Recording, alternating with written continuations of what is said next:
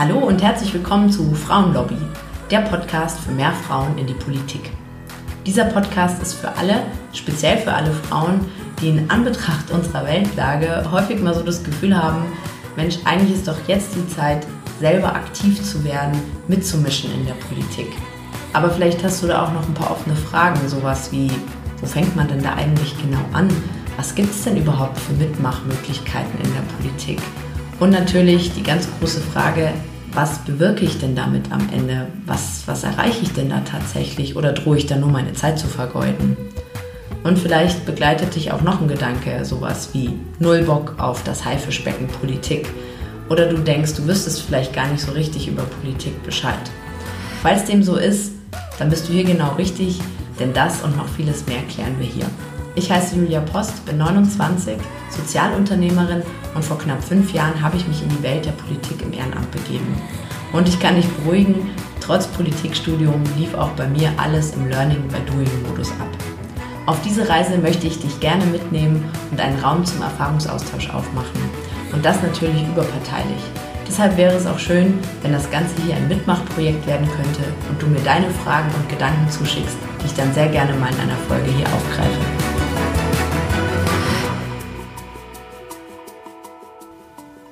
Hallo ihr Lieben, schön, dass ihr wieder eingeschaltet habt und ähm, ihr hattet euch gewünscht, dass ich nochmal die Mona Fuchs zu mir in den Podcast einlade. Wir hatten uns ja vor der Listenaufstellung der Münchner Grünen für den Stadtrat nächstes Jahr schon mal getroffen und über Konkurrenz gesprochen, da auch nochmal die herzliche Einladung, euch die Folge anzuhören. Und jetzt kam von ganz vielen von euch die Bitte, dass wir uns nochmal zusammensetzen und unsere Erfahrungen äh, an euch weitergeben, wie bei uns die Listenaufstellung so gelaufen ist und welche Learnings wir daraus mitnehmen. Und in dem Sinne, herzlich willkommen, liebe Mona. Schön, dass du nochmal bei uns bist. Schön, dass ich hier sein darf. Genau, und dann gehen wir gleich in Medias Res. Ähm, es kamen auch ein paar Fragen von euch, die, die wir so ein bisschen ähm, hier auch verposematuckelt haben, sozusagen. Ähm, und mit dem, ich würde gerne mal mit einem zuallererst starten. Und zwar, ich muss sagen, da hatten wir uns in der letzten Folge ja auch so drüber unterhalten ähm, dass es ja schon auch so Mut erfordert und doch was Neues ist, dass man mal so richtig in die Öffentlichkeit tritt durch, durch, durch die Kandidatur und halt wirklich sagt, so, wow, jetzt trete ich an und dass man sich ja schon auch so ein bisschen exponiert und vielleicht auch angreifbar macht.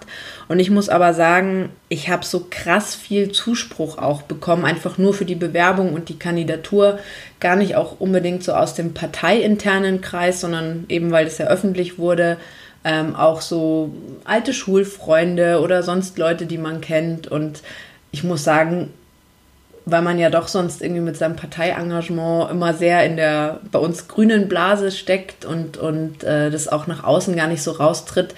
Das hat schon mein Herz erwärmt, muss ich sagen. Also ich habe mich da schon riesig gefreut, ähm, wer mir das alles zutraut, wer da mitgefiebert hat, was für ein Feedback kam. Das war irgendwie mal so eine Gelegenheit, wo Leute auch sagen konnten, toll, was du die letzten Jahre gemacht hast. Also gibt es ja auch nicht immer ständig Gelegenheit, sagt nicht jeder nach jedem Facebook-Post oder Veranstaltung so, oh, es ist aber toll, sondern das war irgendwie, war einfach richtig schön, weil so ganz viele mir gezeigt haben, sie finden es toll, was ich mache.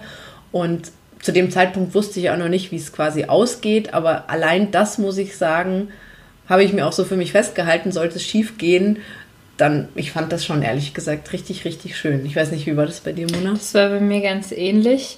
Ähm, ich fand auch wirklich schön, wie viele Leute das auch mitbekommen, also Leute auch, die gar nicht in München leben oder mit denen man irgendwie in der Schule war, wo man wirklich Jahre oder Jahrzehnte, muss man ja jetzt schon sagen, mhm. kein Kontakt, oh Gott, kein Kontakt ähm, mehr hatte, die dann auf einmal das wahrnehmen und mhm. einem so sagen, ach Mensch, das ist ja spannend und Daumen gedrückt ja. und ähm, das fand ich auch sehr, sehr schön. Vor allem haben sich da auch dann echt irgendwie, ergibt sich dann da auch noch spannender weiterer Dialog darüber hinaus.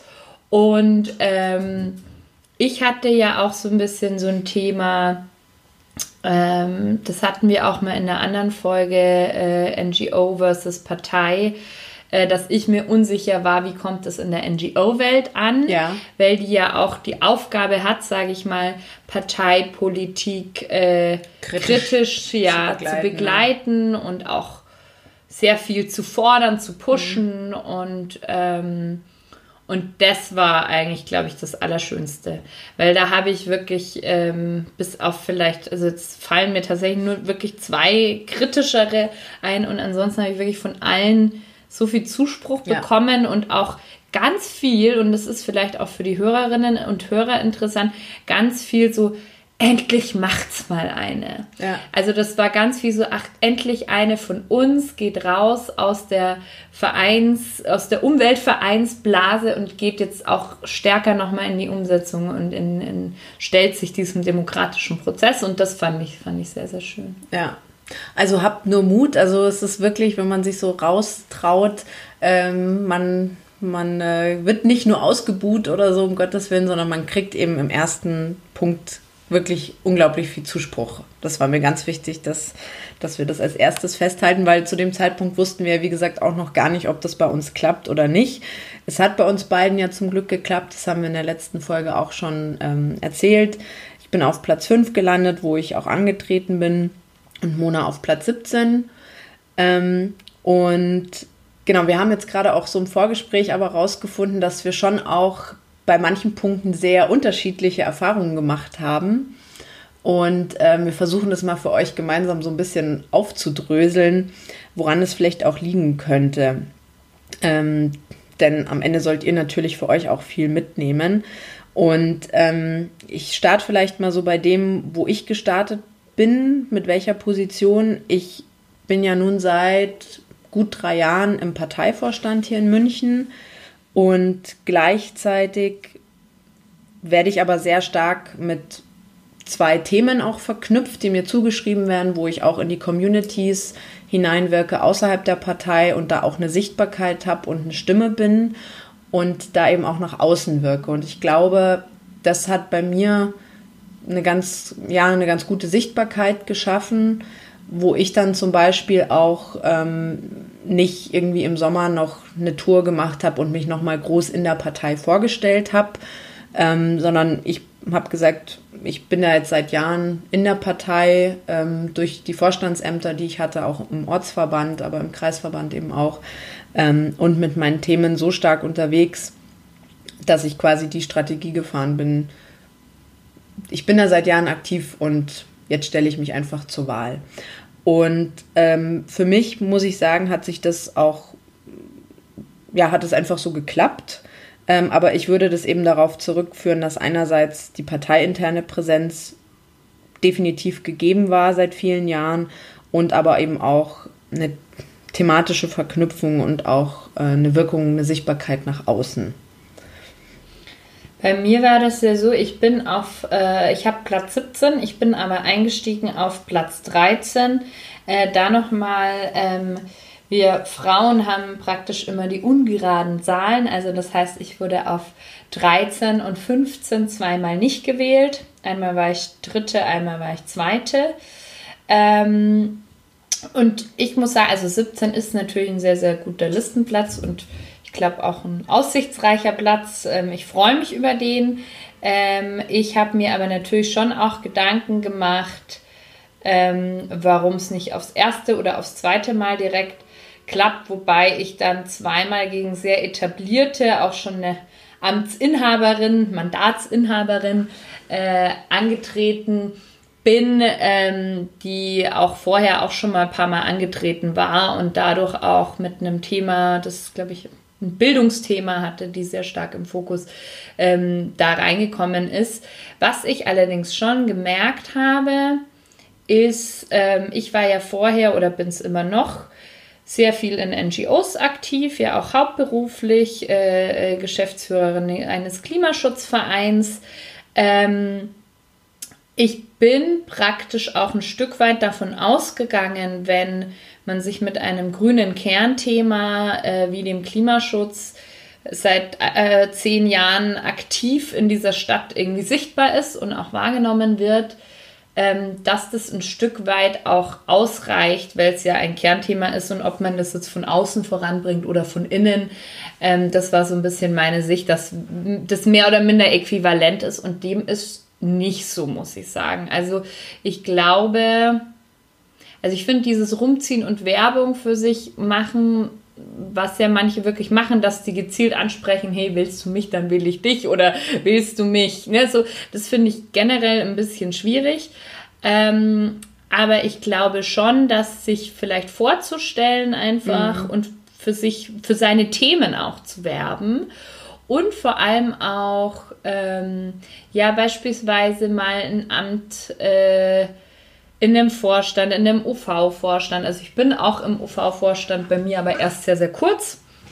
Ähm, und vorher nicht, einfach auch, weil die UV-Sitzungen immer an einem Montag waren, wo ich montags nie konnte. So. Mhm. Ähm, oder aber auch Sprecherin oder Sprecher sein in einem Arbeitskreis. Ja. Ähm, dass das sehr, sehr wichtig ist. Also das ist was, wo ich rückblickend sage, das habe ich fast ein bisschen unterschätzt, weil so eine Partei einfach nochmal deutlich heterogener, diverser ist, als man das vermuten mag. Also es ist nicht gleich so, nur wenn man von außen ein Kernthema einer Partei vertritt, äh, kennen ist einen innen dann. Nee, das, so, ja. genau.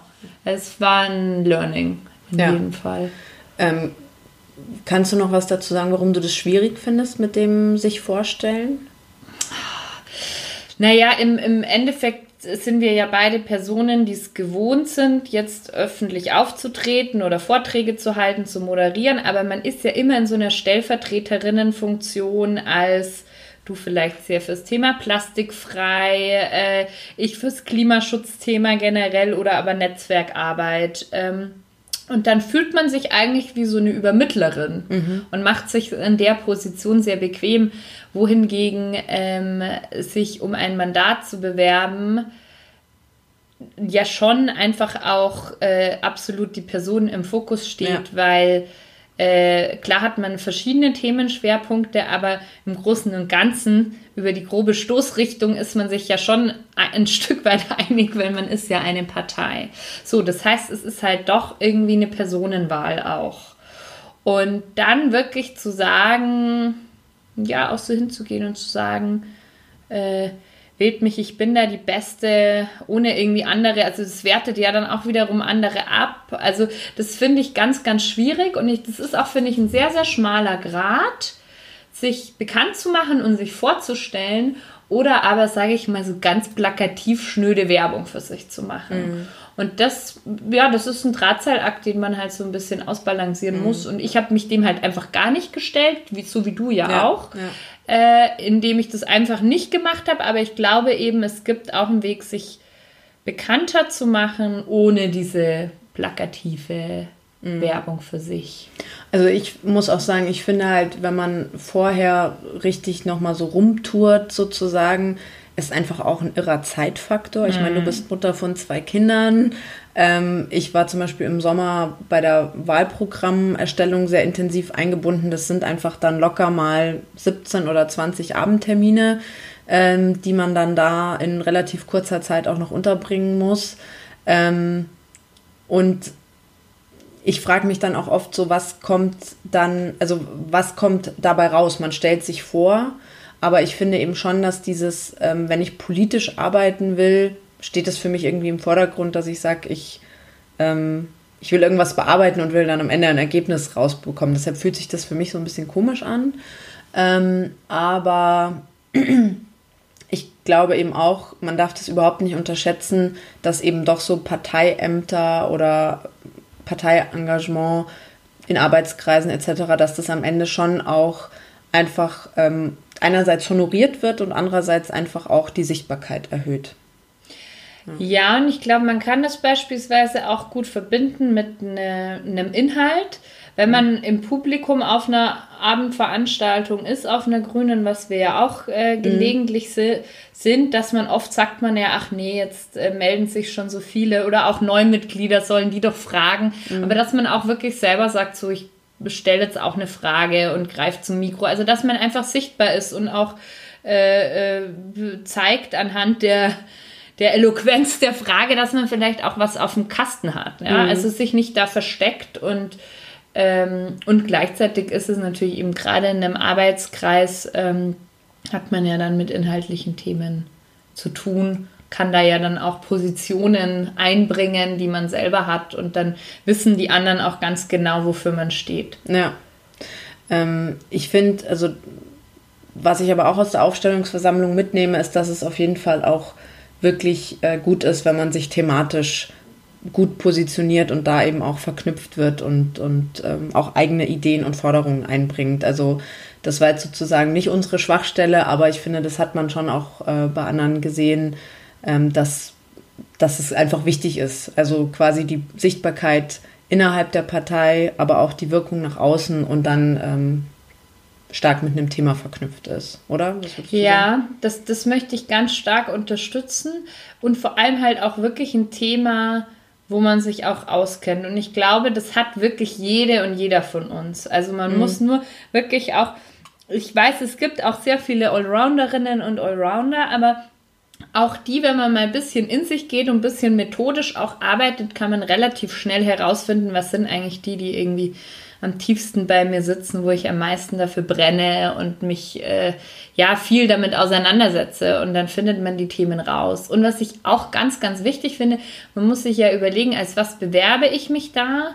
Also es gibt ja auch dann viele, die argumentieren oder stellen sich thematisch so aus einer Bürgerinnen-Bürger-Position auf, wo die halt vielleicht sagen, ja, bei mir im Stadtviertel läuft das nicht richtig mhm. oder jenes nicht so gut. Oder aber jetzt auch auf, auf Bundestagsebene gibt es ja auch Politikerinnen und Politiker, die fühlen sich als Abgesandte Bayerns jetzt in mhm. unserem Fall im Bundestag, mhm. um für Bayern die besten äh, Möglichkeiten und Chancen herauszufinden. Dem ist ja nicht so. Also ähm, man muss ja das gesamte Land und jetzt in unserem Fall die gesamte Kommune, die gesamte Stadt im Blick zu haben. Und da glaube ich, ist es auch wichtig, nicht so ja, beliebig auf so kleine Ortsthemen aufzuspringen, sondern sich wirklich ein, ja auch was inhaltlich fundiertes zu überlegen, was auch eine Relevanz für die gesamte Stadt bietet.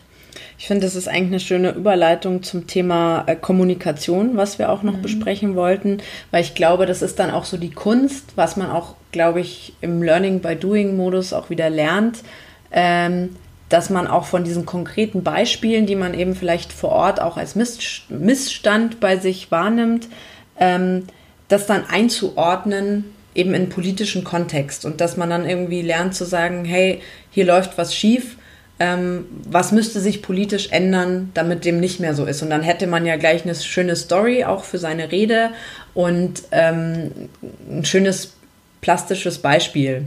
Und ich glaube, das ist aber so eine Kunst, die man eben so beim, beim ja, je häufiger man, man sich auch so einer Situation vielleicht aussetzt, auch lernt, dass man eben dann auch nicht mehr nur so ganz spezifisch auf sein einzelnes Thema guckt, sondern das noch lernt einzuordnen in eine politische Botschaft.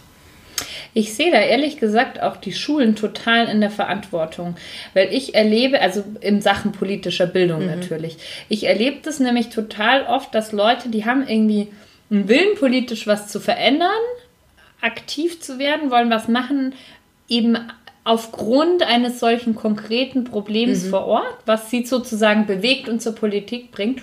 Und dann entsteht aber oftmals so eine Lücke, weil dann fehlt äh, die richtige Einordnung, das, was mhm. du meintest. Und dann wissen oft viele, ach so, ja, das wäre ja jetzt EU-Ebene. Ne? Da bringt es, wenn ich jetzt in die Kommunalpolitik ginge, um XY zu lösen, was aber nur über EU-gesetzgeberisch gelöst werden kann, bringt es nicht viel. Oder mhm. manches ist eben Bundesebene, Landesebene. Also auch da ein bisschen so die Zuordnungen zu kennen Manchmal kann man sie auch nur vermuten und mhm. weiß es nicht genau, aber man kann es auch teilweise recherchieren.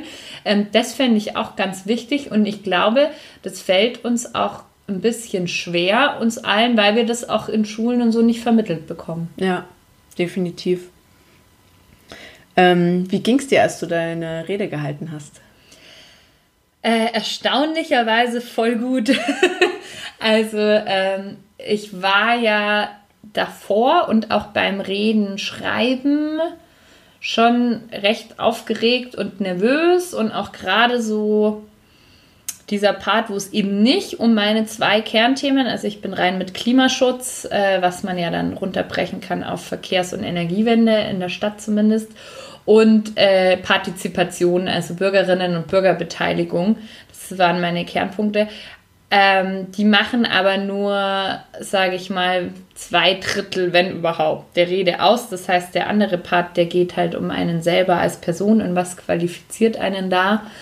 Ähm, das ist mir sehr schwer gefallen in der Vorbereitung, aber ich muss gestehen, als wir dann dort waren in der Halle und auch als die ersten Reden anfingen und ja, da kam irgendwie so bei mir so eine sehr große Freude auf, auch dieses so, das ist ja ein Privileg, dass ich jetzt da hochgehen kann und äh, zumindest mehrere hundert äh, hören mir dazu oder sind gezwungen in dem Fall, mir zuzuhören und meine Sicht der Dinge auch, mhm. auch äh, sich anzuhören und was man gerne gestalten wollen würde. Und das war dann auf einmal, sich das so gut angefühlt und auch eben auch zu sehen, ich meine, man es hält ja kaum, wir, vielleicht darf ich jetzt mal einen Insider äh, verraten, wir äh, sagen immer eine Michelle Obama-Rede. Ne? Das, das, war eine volle Obama-Rede. Das war das Ziel, ja. Das,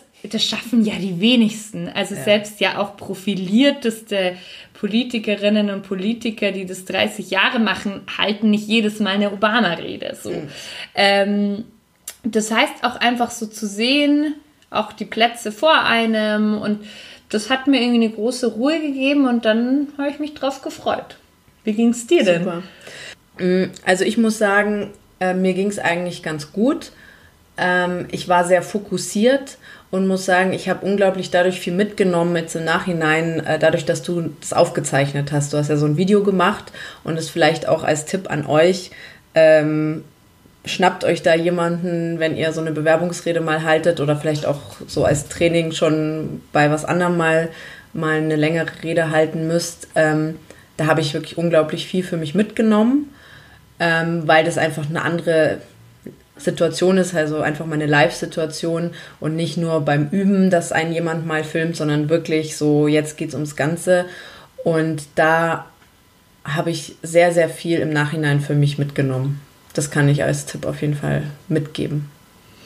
Ja, was bei mir so ähm, sehr stark war, war ähm, zum einen sich Zeit zu lassen. Das finde mhm. ich ist ganz wichtig. Also es ist natürlich auch ein bisschen eine typ, Typfrage. Es gibt ja Personen, die einfach ganz langsam sprechen. Da gehören wir aber, glaube ich, jetzt beide nicht so nee, dazu. ganz langsam. Aber ich, wir sind auch keine Schnellsprecherinnen. Ja, ich. so Hasplerinnen, die nee. so ganz schnell, nee, so auch nee. nicht. Aber dennoch will man ja irgendwie möglichst viel Inhalt in diese Zeit bringen und man hat auch Angst, dass die Zeit vielleicht irgendwie nicht reichen ja. könnte, auch wenn man es trotzdem vorher tausendfach getimt hat.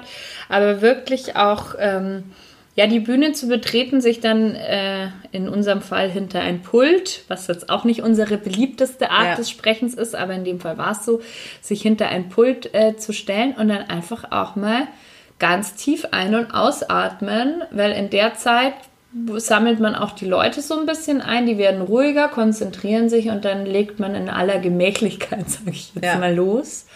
Und was mir tatsächlich, was ich am meisten mitgenommen habe, weil du mich ja auch gefilmt hast, ähm, ich war eigentlich sehr zufrieden, muss ich sagen, hatte auch das Gefühl, so ich bin ganz bei mir und so ich selbst.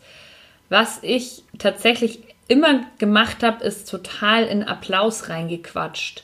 Also mhm. die Leute, ich habe irgendwie mal einen Punkt gesetzt und dann haben die Leute angefangen zu klatschen und dann habe ich halt vielleicht zwei Sekunden gewartet und zack weiter. Und dann ist der Applaus natürlich auch wieder voll schnell abgeebbt. Ähm, das ist vielleicht, äh, das war echt auch eins der Learnings, das auch einfach auch da die Ruhe zu haben und das ja. ein bisschen ausklingen zu lassen. Das war auch ein Feedback, was ich bekommen habe, dass ich zu wenig Pausen zum Klatschen gelassen habe.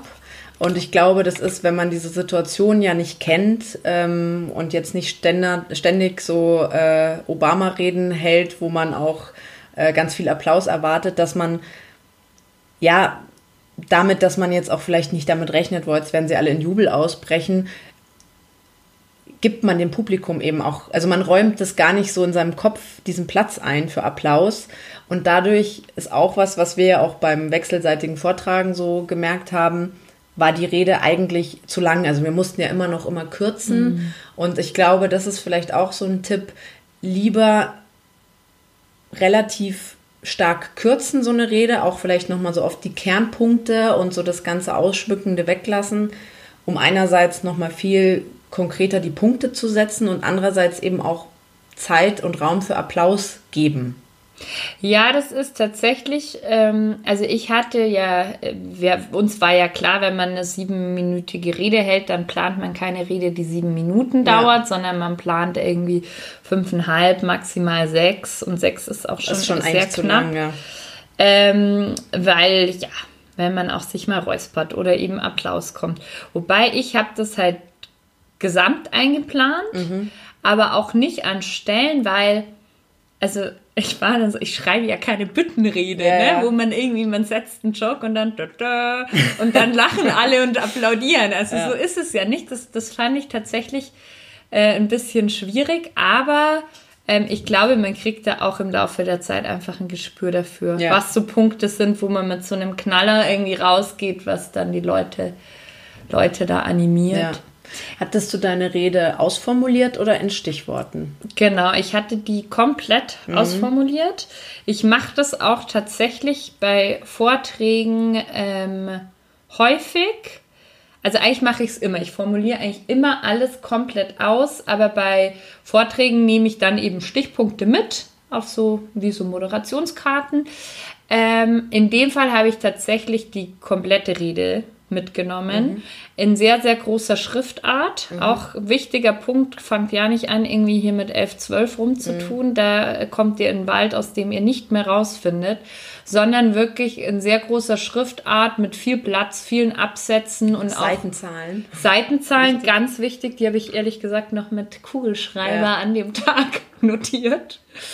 Ähm, und äh, dann auch immer wieder so Absätze sich markieren, wo mhm. dass man schnell, wenn man mal, sollte man mal den Faden verlieren, was jetzt uns beiden glücklicherweise nicht passiert ja. ist, dass man aber schnell wieder reinfindet. Und ähm, ich muss sagen, mir hilft das Ausformulieren sehr, weil das ist so ein bisschen, als reinigt man so das eigene Gehirnwirrwarr mhm. und gibt einmal alles auf dem Blatt und hat dann auch die gesamte Dramaturgie wirklich bis ins kleinste Detail da stehen. Ähm, was mir aber, das wusste ich schon immer, weil ich schon immer über Schrift sehr viel gelernt habe. Also auch jetzt irgendwie früher, wenn man Sachen lernen musste, habe ich viel immer mir wieder niedergeschrieben und so Mindmapping auch mhm. vor der digitalen Zeit äh, gemacht und solche Sachen. Also ich habe viel über Schrift, lerne ich gut, aber äh, was extrem geholfen hat, und das habe ich auch nur in unserer Vorbereitungszeit jetzt herausgefunden, ist, sich selbst aufzunehmen. Ja. Ähm, und sich das immer mal wieder, also wenn man dann in der Trambahn fährt mit Kopfhörern, sich immer mal wieder anzuhören, damit das so wirklich so ins Unterbewusstsein, also das kann man jetzt natürlich nicht mit jeder Rede oder jedem Vortrag, das wäre mhm. etwas zeitaufwendig, aber für sowas Größeres lohnt, Entschuldigung, lohnt sich das in jedem Fall, sich das immer wieder, dann sickert das so ein bisschen ins Unterbewusstsein ja. ein. Und das fand ich wirklich gut. Ja, also dass man es vorher einfach auch häufiger probt, dass man es ähm, einfach, dass man eigentlich weiß, was man sagen will und dann starrt man auch nicht so auf seinen Zettel, sondern kann auch mal die Augen zum Publikum richten. Ähm, ich hatte meine Rede auch ausformuliert vor mir liegen. Ähm, wir hatten jetzt aber vor kurzem auch unseren ersten Wahlkampfauftritt äh, und da habe ich das erste Mal dann nur mit Stichwortzetteln gearbeitet und ich muss sagen, mh, mm, ich habe mich damit eigentlich wohler gefühlt. Also es war ähm, vom Redefluss und so, ich habe mir, ich habe, dadurch war es irgendwie für mich, dass ich mich nicht mehr so krass ans Skript halten musste, gefühlt. Äh, wodurch, glaube ich, der Redefluss einfach lockerer und natürlicher wurde. Aber ich hatte jetzt bei diesem ersten, wo es äh, ja, wo es ja auch wirklich um was ging, ähm, hatte ich einfach auch Angst, dass der Blackout sozusagen kommt. Also, ähm, aber ich glaube, man sollte mal irgendwie beides für sich ausprobieren und gucken, äh, womit man sich wohler fühlt. Und ähm, es gibt ja diesen Podcast von ähm, Aminata Touré und mhm. Lasse Petersdotter, die hatten da auch mal äh, eine Folge zu Reden halten und Reden schreiben. Leider erst nach unserer Aufstellungsversammlung. Und die Frechheit. Ja, genau, aber ähm, die Folge kann ich euch auch empfehlen. Ähm, die haben nämlich auch gesagt, dass es ihnen jahrelang eben auch so ging, dass irgendwie ja, so eine Rede zu schreiben, vorzubereiten, das hat unglaublich viel Nerven gekostet, war sehr aufregend und aufräumend. Da war ich dann sehr erleichtert, dass ich mir dachte, ach, es geht allen so. Ähm, und dass sie aber mittlerweile auch nur noch mit Stichworten arbeiten, weil sie eben sagen, eigentlich weiß man ja, äh, worüber man reden will. Und ich glaube, da gewinnt man auch mit jeder Rede eben das Selbstvertrauen, dass man dann sagt, ist sehr wurscht, wie ich den Satz jetzt vielleicht genau formuliere, aber im Prinzip weiß ich ja, welchen Punkt ich machen will. Ja, ich glaube, dass das, das ist eine Routinenfrage. Also ich ähm, erlebte, also ich habe zwei, drei Vorträge in der Schublade, die habe ich schon x-mal genau ja, gleich klar, gehalten. Die brauchst du nicht Kennst mehr ausformulieren. Genau. Ja. So, die, die hast du total drauf. Jetzt ist natürlich schon so in der Politik, dass die Themen und Begebenheiten ja auch wechseln. Aber im Endeffekt, das, wofür du stehst oder auch Zahlen, auf die man sich beruft, die kommen ja nicht wirklich alle paar Wochen komplett neu ja. oder verändern sich total. Und ähm, ich denke auch, und gerade auch, wenn es eher so in Richtung Debattenkultur geht, mhm. weil das ist ja oft so in den Parlamenten, das ist ja oft eine Mischung aus einer Rede und, und äh, einer Diskussion, was ja. das ist. Es ist ja ein Teil auch dein Diskussionsbeitrag. Und wenn du dann auch dich vielleicht mal über irgendwas ärgerst oder sagst, ja. Leute, so nicht, ja. dann ist vielleicht auch die wenn man das dann komplett schon vorbereitet hat, dann kann man das ja da gar nicht mehr transportieren. Geht weil man so muss ja auch Natürlichkeit verloren vielleicht. Genau, und man muss ja auch spontan in der Lage sein, Paroli zu bieten ja. oder so. Und ähm, ich glaube, dass das aber was ist, was ähm, einem dann irgendwann ins Blut übergeht. Ja. Ja. Ähm, wovon wir aber beide ähm, ja, viel mitgenommen haben, war wirklich, dass man halt so eine Sparringspartnerin äh, vorab hatte, mit der man sich so offen auch austauschen konnte, wo man auch weiß, die sagt jetzt nicht, oh, toll, deine Rede, sondern sagt auch ganz ehrlich, ah, an der und der Stelle äh, würde ich nochmal drüber gehen. Also das auch so als Tipp, sucht euch jemanden, ähm, dem ihr da vertrauen könnt. Das ja, ist einfach total viel wert, wenn man sich da austauschen kann. Ja, und wir haben natürlich, also man holt sich natürlich in der Regel Feedback von einem Personenkreis und nicht mhm. nur von einer einzigen Person, was wir beide ja. auch getan haben. Und da haben wir eben auch festgestellt, dass ähm, natürlich der Blick von außen ist auch immer hilfreich, um sich nicht irgendwie im Klein-Klein zu verlieren, ähm, aber dass gerade eine Sparingspartnerin, Partner in der gleichen Situation ja und dann natürlich auch äh, parteiintern, also ähm, auch wirklich auch so ein bisschen, ja, das, das Herz der Partei gut kennt und weiß, was das ausmacht, dass das sehr viel wert ist. Und wir haben auch ganz viel eben mit Sprachnachrichten gearbeitet, die wir uns zugeschickt haben, dann nochmal Notizen, Kritik, wo würdest du kürzen? Ich glaube, wo würdest du kürzen? War ja. mit Abstand die häufigste Frage. Die häufigste Frage. ähm, und das ist unglaublich hilfreich. Also ähm, das kann man wirklich nur jedem ans Herz legen, das auch so zu machen. Ja, definitiv. Ähm, eine Frage auch aus dem Zuhörerinnenkreis war, äh, wie wir mit Fragen umgegangen sind. Äh, ich habe leider gar keine Frage bekommen. Ich glaube, du auch nicht. Ne? Doch, ah, doch, doch, doch, doch, doch. Okay. Ich habe eine Frage. Oh, ja, da, da, ähm, da habe ich gar nicht damit gerechnet. Mhm. Also das war so ein bisschen doof. Das würde ich auch jetzt anders machen. Und zwar bin ich praktisch so von der Bühne und und dann fällt ja so alles so von dir ab und so und dann kommt dieser Applaus und du gehst rund und ich habe überhaupt nicht an Fragen gedacht in dem ja, Moment okay. und habe einfach komplett locker gelassen. Ja. Und dann kam die Frage und dann habe ich erst schon gemerkt, uh, jetzt muss ich mich aber wirklich nochmal hier ja. so konzentrieren und am Riemen reißen und dann war das jetzt auch eine Frage, wo ich jetzt nicht unbedingt damit gerechnet habe. Also es ging so darum, äh, weil ich halt eben meinte, dass ja auch ähm, ja alles, was wir an Anpassungen oder an Kampf gegen den Klimawandel äh, machen, auch äh, sozial verträglich und gerecht sein sollte. Und äh, da kam dann eben die Frage, wie, ähm, wie ich denn das machen will. Und ähm, ich habe, glaube ich, zum einen gesagt, dass das schon mal der Anfang ist, die Themen nicht gegeneinander auszuspielen. Mhm ähm, das ist immer ein sowohl als auch und konkret. Und dann habe ich ein konkretes Beispiel genannt, äh, dass man beispielsweise eben, wenn man ökologischer äh, baut oder saniert, halt äh, Mehrkosten nicht auf Mieterinnen und Mieter mhm. Äh, umlegt. Und äh, habe das noch so kurz ausgeführt. Also ich glaube, das war schon ganz okay. Ähm, aber ähm, Also ich glaube, besser ist es, man bleibt wirklich noch so in diesem hochkonzentrierten mhm. Modus, mit dem man auch seine Rede hält und äh, wartet wirklich nochmal ab, ob es wirklich keine Frage gibt und fängt dann an, sich zu entspannen. Genau. Guter Tipp. ähm, genau, mir wurden ja keine Fragen gestellt, aber ich kann so aus Publikumsperspektive auch sagen, ähm, den anderen, die so Fragen äh, gekriegt haben, wirklich, wenn man nicht weiß und da total blank ist, dann, ich finde, es kommt viel besser an, wenn man einfach sagt, du tut mir leid bei dem Thema, das ist nicht mein Steckenpferd, da kenne ich mich jetzt nicht so gut aus. Ja, oder, oder also vollste Zustimmung, auf gar keinen Fall irgendwas rumstammeln und eine Story vom Pferd erzählen. Das merkt dann das auch merkt jeder, jeder, weil meistens ja. kennt sich die Person, die diese Frage stellt, nämlich auch aus in dem ja. Bereich. Ähm, äh, aber dann noch anbieten, lass uns nachher Kontaktdaten ja. austauschen. Ich kann dir gerne meine Position in der Woche nachliefern. So. Ähm, das ist, glaube ich, wesentlich, zeugt von mehr Rückgrat und auch, das kann man ja auch humorvoll verpacken. Ja, das habe ich ähm, auch überhaupt nicht erlebt, dass dafür jemand abgestraft wurde. Kein nee, einziges Mal. Nee. Also da, ähm, man hat schon vor der Rede auch Angst, äh, Gott, was kommen da für Fragen?